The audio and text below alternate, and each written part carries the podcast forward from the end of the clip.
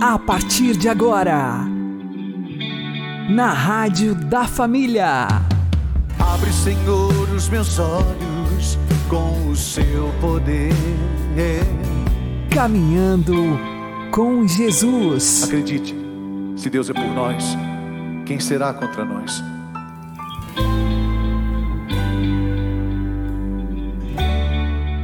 Olá, meu querido irmão e minha querida irmã, ouvintes da Rádio Regional Esperança e também aqueles que nos ouvem pelo YouTube e Spotify. Eu sou João Cláudio e este é o programa Caminhando com Jesus. E vamos caminhar com Jesus em nome do Pai, do Filho e do Espírito Santo. Amém. Inspirai, ó Senhor, as nossas ações e ajudai-nos a realizá-las, para que em vós comece e para vós termine tudo aquilo que fizermos. Por Cristo Senhor nosso. Amém. Santíssima Virgem Maria, Mãe de Deus, rogai por nós. Castíssimo São José, patrono da Igreja, rogai por nós. Quem não se prostra diante de Deus, acaba se prostrando diante da vida e diante do encardido. Vamos aprender com o Padre Léo. O ministério da cura interior em Jesus é um ministério salvífico, porque ele não é curandeiro, ele é salvador. Agora nós queremos um Cristo curandeiro, um Cristo que não me compromete, um Cristo que me ensine uma oraçãozinha mole. Jesus se retira. Se retirou com os doze. Grupo. A coisa que o encardido mais está trabalhando para destruir na igreja são os grupos de oração. E triste, está conseguindo. Quantos grupos de oração morreram? Porque tem grupos de oração que hoje é uma assembleia, não sei do que onde tudo está organizado, a recepção está organizada, as músicas que o ministério vai cantar já estão todas elencadas na pasta. Já tem o sujeito que fez a escola, não sei das quantas, e ganhou o diploma. Esse pode ir lá falar, falar, dar o ensino, leva duas horas dando ensino, 15 horas dando aviso e não reza cinco minutos. E o que tem que acontecer nos nossos grupos é um pôr na mão no outro e rezar, interceder pelas pessoas. Enquanto não fizermos isso, os grupos vão caindo. E a gente tem que deixar de viver na lorota. Onde estão os grandes cenáculos que se realizavam? É muito fácil eu colocar a culpa nos outros. Eu dizia, aliás, talvez foi por isso que nunca mais me convidaram para pregar no Congresso Nacional da Renovação. Porque a única vez que me convidaram para pregar na Basílica de Aparecida, eu falei na frente dos senhores bispos, senhores padres e não sei quantas mil pessoas que estavam lá, dizendo: a única coisa que pode atrapalhar estragar a renovação carismática católica somos nós, quando deixarmos tomar pelo espírito de liderança e não de servo, porque a palavra líder não aparece na Bíblia. E é isso que está acontecendo. É isso. Tem gente que hoje tem tanto cargo, ele que pertence a tanta secretaria, que ele não tem tempo de fazer uma oração. Ele tem que organizar as pastas das secretarias dele tudo. Jesus está nos dando um, um ensino concreto de cura interior. Retire-se com o grupo. É preciso que eu tenha um grupo. E dentro desse grupo, aí é, é uma sabedoria espetacular. Jesus tinha o grupo dos doze apóstolos. Ele tinha os 72 discípulos, com os quais ele rezava. Mas ele tinha o grupo dos doze apóstolos, que era para fazer a oração mais íntima. Foi para eles que Jesus ensinou o Pai Nosso. Foi com eles que Jesus partiu o pão e instituiu a Eucaristia. Foi com eles que Jesus instituiu o sacramento da reconciliação. Acabamos de receber um abraço de um sucessor deles, Dom Alberto. Sucessor, os bispos são sucessores dos apóstolos. Mas entre aquele grupo, o grupo que Jesus rezava, o grupo que rezava com Jesus, Jesus tinha o seu grupinho de cura interior. E esse grupinho tem nome. era formado por Pedro, Tiago e João. Sabe o que, que me impressiona? Os três piores. Em matéria de relacionamento, os únicos três que a Bíblia conta que tinha defeito de relacionamento. E aliás, para completar o quadro, a conclusão da oração é Jesus dizendo que está chegando o quarto. Qual é esse quarto que estava chegando ali? Judas. Ele está bem de oração. Jesus tinha o seu grupo, e dentro daquele grupo ele tinha os três, os três que eram verdadeiros, os seus verdadeiros amigos. Quem diz que tem muitos amigos não tem nenhum. Amigo, amigo, amigo, você tem que ter pouco. Talvez contar no dedo de uma mão. Mas é esse amigo diante do qual eu posso rasgar meu coração. Meu irmão, meu, minha irmã, aquilo que nós falávamos ontem das máscaras, as piores máscaras que existem são as máscaras espirituais, que criam corações mascarados, e corações mascarados em pouquíssimo tempo tornam-se corações empedernidos, corações de pedras, corações feridos e machucados, e aí a ferida lá de dentro não sai. Nós precisamos de pessoas diante das quais nós podemos rasgar o coração. Isso eu preciso na família, eu preciso na comunidade, eu preciso na igreja. Não acontece cura interior sem intimidade profunda. Amigo é aquele diante do qual eu posso rasgar meu coração, mostrar minha fraqueza. Cronologicamente falando, essa experiência de oração de cura interior de Jesus aconteceu na semana da sua morte. Muito provavelmente na quarta ou na quinta-feira santa. Gente, que preparação o homem que vai salvar a humanidade. Como é que esse homem, que ia assumir a missão de ser salvador do mundo, e que ia convidar os discípulos a pregar o seu nome como Senhor e Salvador, inclusive entre os discípulos, aquele que ia assumir apóstolo, portanto, a missão de seu sucessor, Pedro, o primeiro Papa.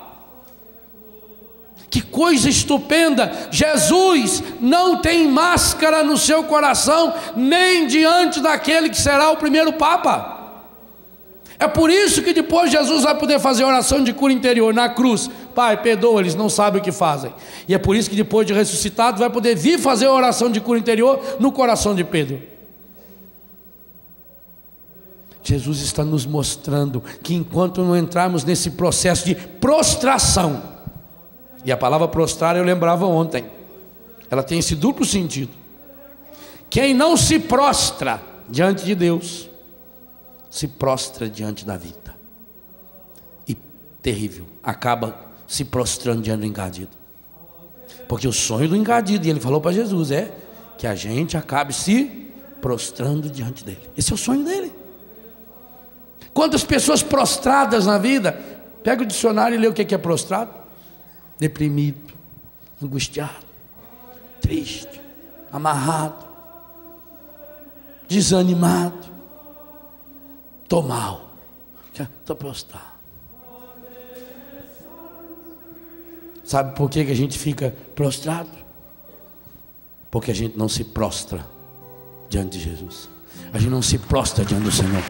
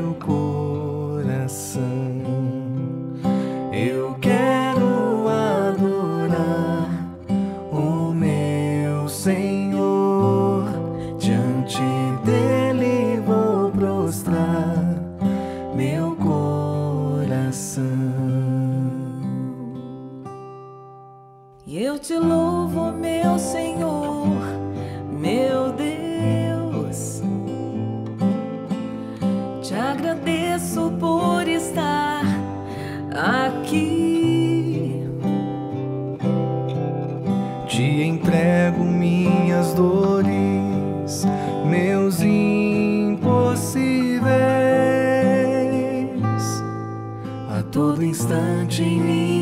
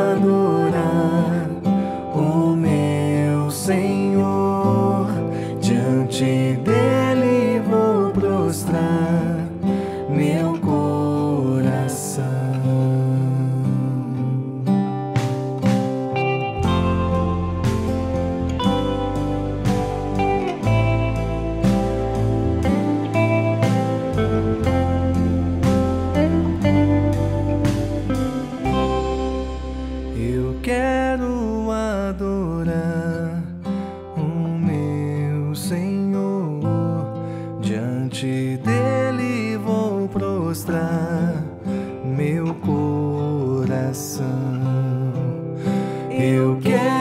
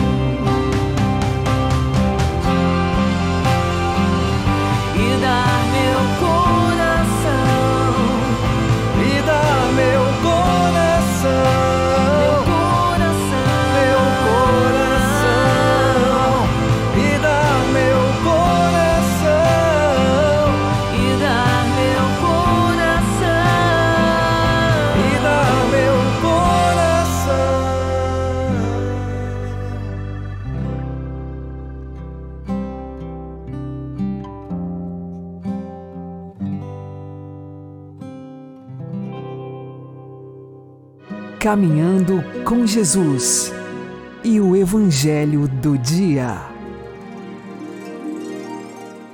O Senhor esteja convosco, Ele está no meio de nós. Anúncio do Evangelho de Jesus Cristo segundo Lucas. Glória a vós, Senhor. Um dia Jesus estava ensinando.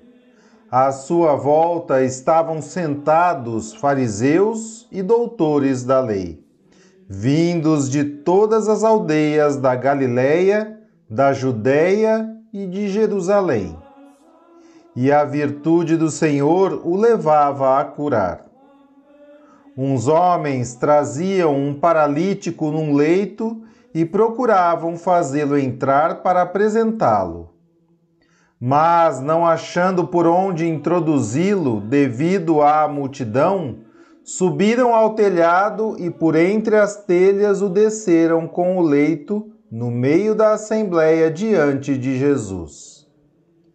Vendo-lhes a fé, ele disse: Homem, teus pecados estão perdoados. Os escribas e fariseus começaram a murmurar, dizendo: Quem é este que assim blasfema? Conhecendo-lhes os pensamentos, Jesus respondeu, dizendo: Por que murmurais em vossos corações?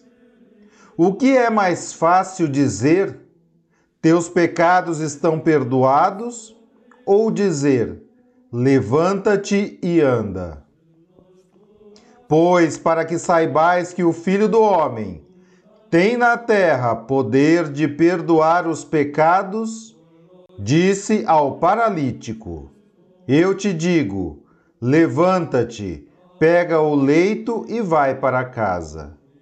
Imediatamente diante deles, ele se levantou, tomou o leito e foi para casa, louvando a Deus. Todos ficaram fora de si, glorificavam a Deus e, cheios de temor, diziam: Hoje vimos coisas maravilhosas. Palavra da salvação.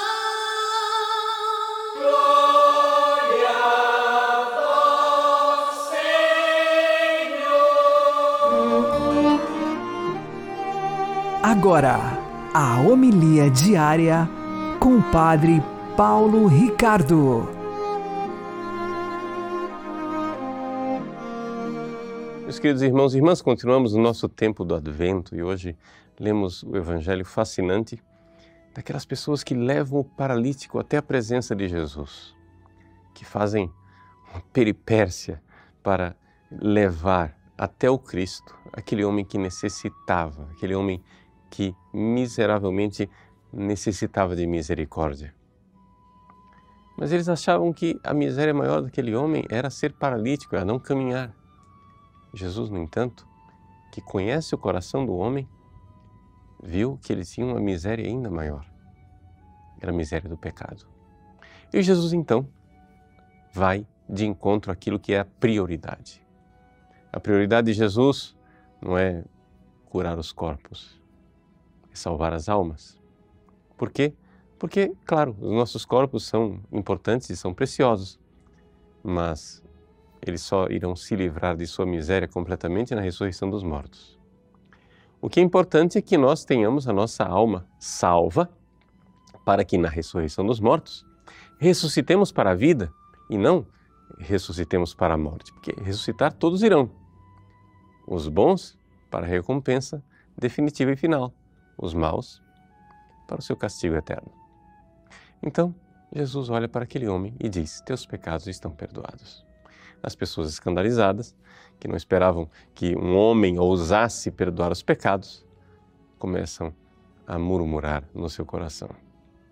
Pois bem, nesse tempo do advento, a igreja nos chama a nos aproximarmos de Jesus através do sacramento da confissão.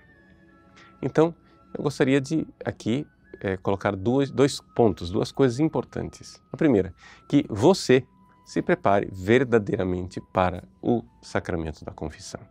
Se prepare para o Natal com uma santa confissão, uma confissão verdadeiramente que disponha o seu coração e você se coloque diante do Cristo e diga: Senhor, eu nem sequer sou capaz de me arrepender de verdade. Se vós não vierdes, sim, tempo do advento é o tempo de clamar: Vinde, Senhor Jesus. Mas vinde, Senhor Jesus, para me dar o arrependimento, para me dar a contrição, para me dar verdadeiramente a graça de chorar os meus pecados e o fato de vos ter ofendido, Senhor.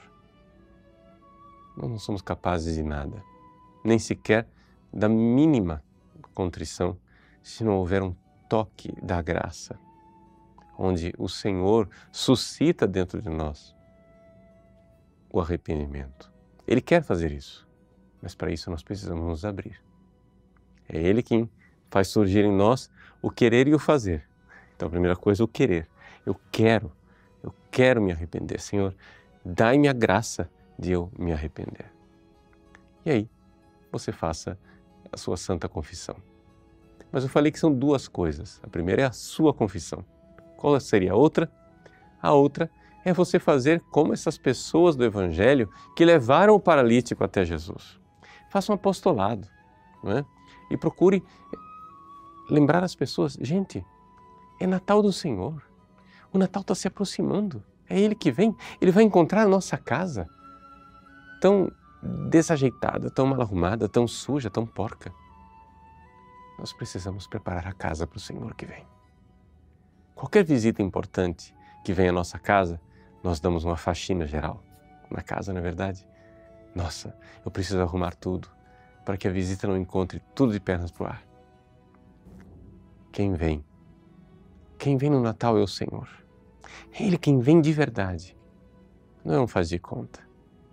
Ele vem e vem para nos transformar. Vamos nos preparar para Ele.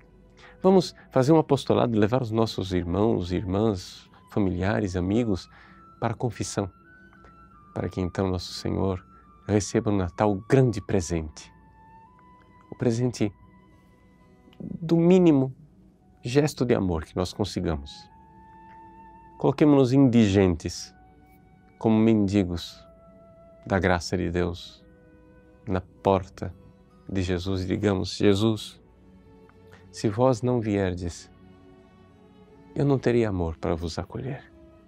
Vinde, Senhor, e dai-me o amor para que eu possa acolher aquele que é bendito e que vem em nome do Senhor. Deus abençoe você. Em nome do Pai, e do Filho e do Espírito Santo. Amém.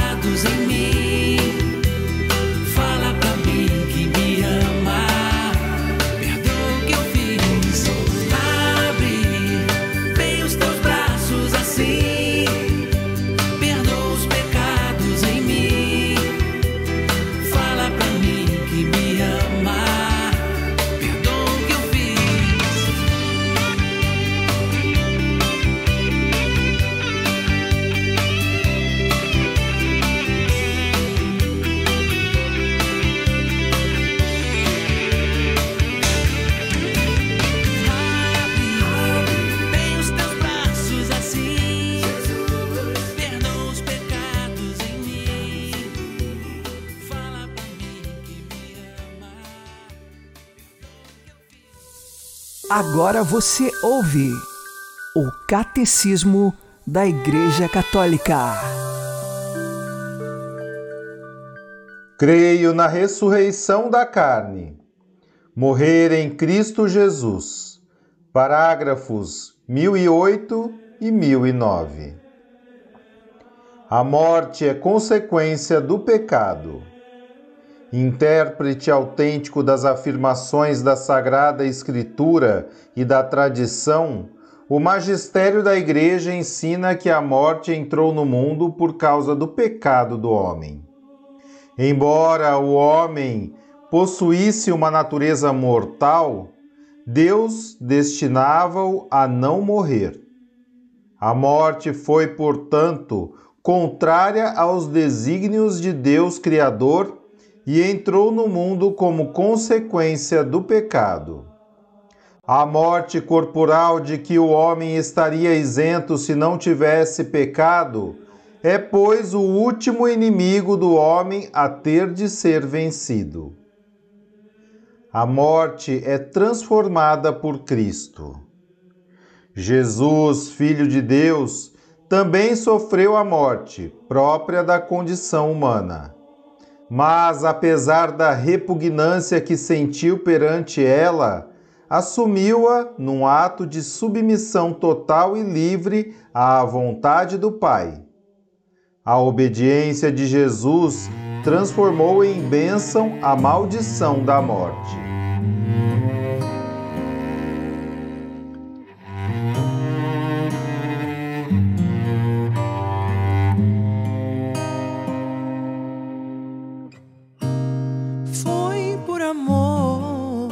Ele se entregou no teu lugar, pagou por teus pecados, somente por te amar.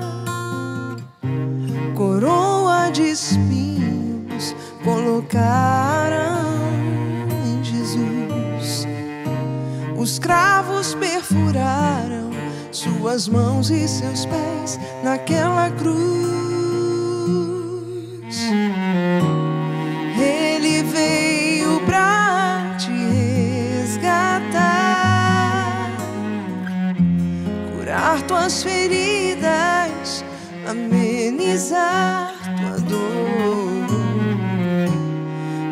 Basta somente o aceitar. E grandes prodígios ele realizará.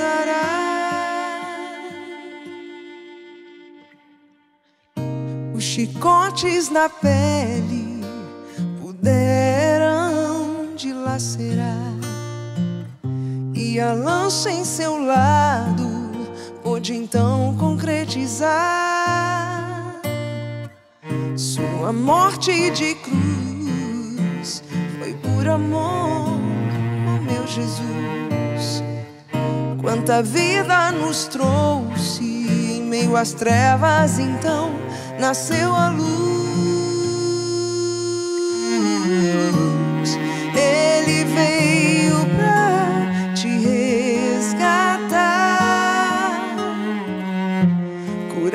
Tuas feridas, amenizar tua dor. Basta somente o aceitar e grandes prodígios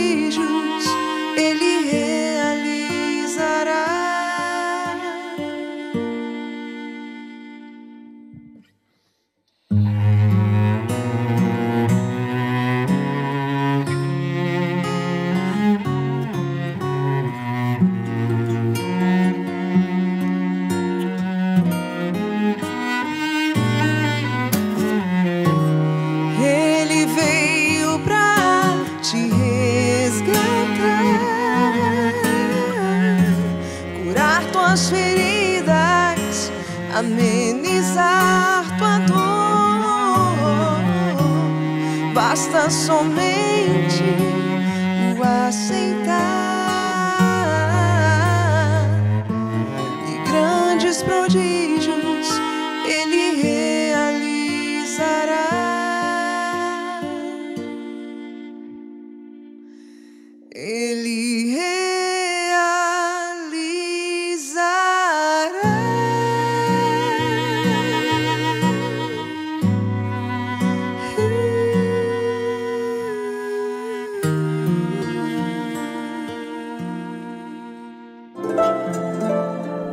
Santo do Dia, com o Padre Alex Nogueira. Em 5 de dezembro, a Igreja faz memória de São Sabas. Ele nasceu na Capadócia, no ano de 440 depois de Cristo. São Sabas perdeu seus pais quando ainda era criança e por isso foi educado por um tio muito severo e autoritário.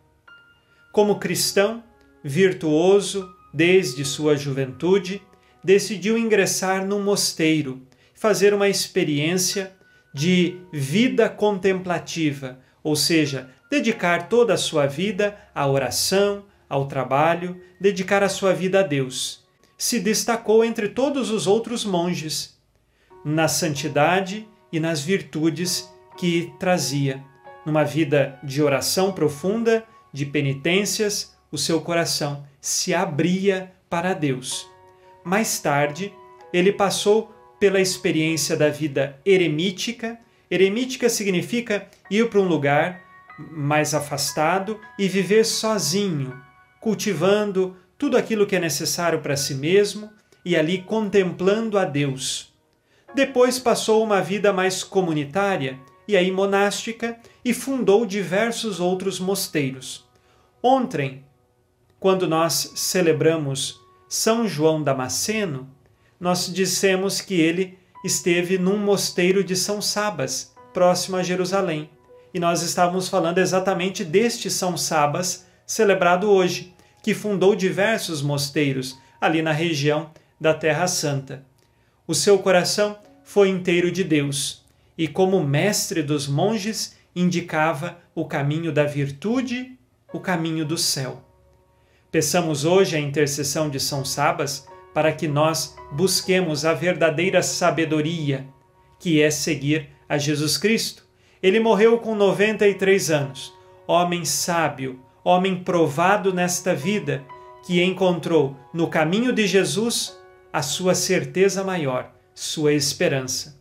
Que assim também seja em nossa vida. São Sabas, rogai por nós. Abençoe-vos Deus Todo-Poderoso, Pai e Filho e Espírito Santo. Amém. Fique na paz e na alegria que vem de Jesus.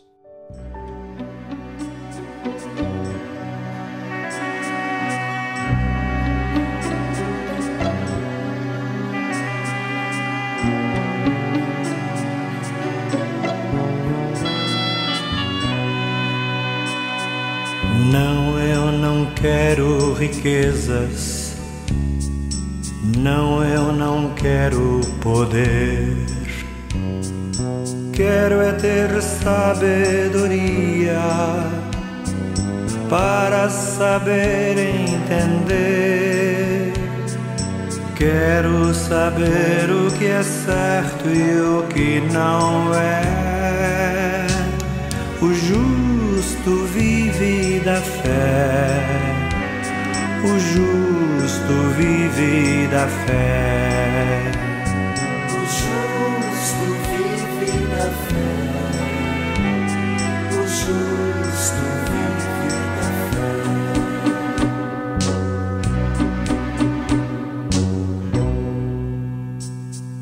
Não, eu não quero ter tudo, tudo que tem meu irmão. Quero é saúde e trabalho pra conquistar o meu pão. Quero saber o que é justo e o que não é. O justo vive da fé. O justo vive da fé.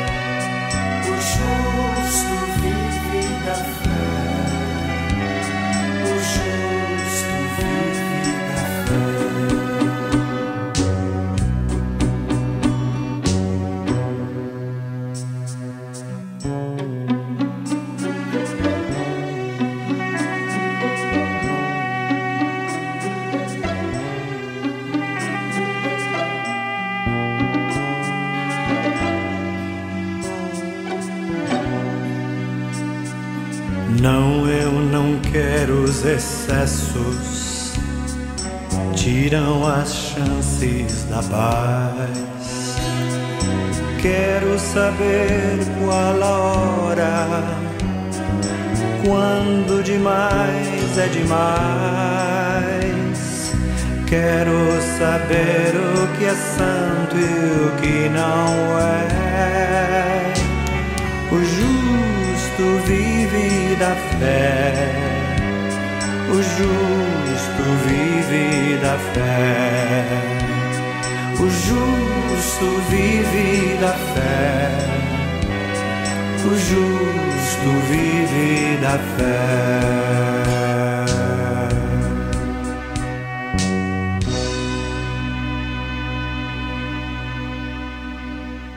Você está ouvindo na Rádio da Família. Caminhando com Jesus. Oremos.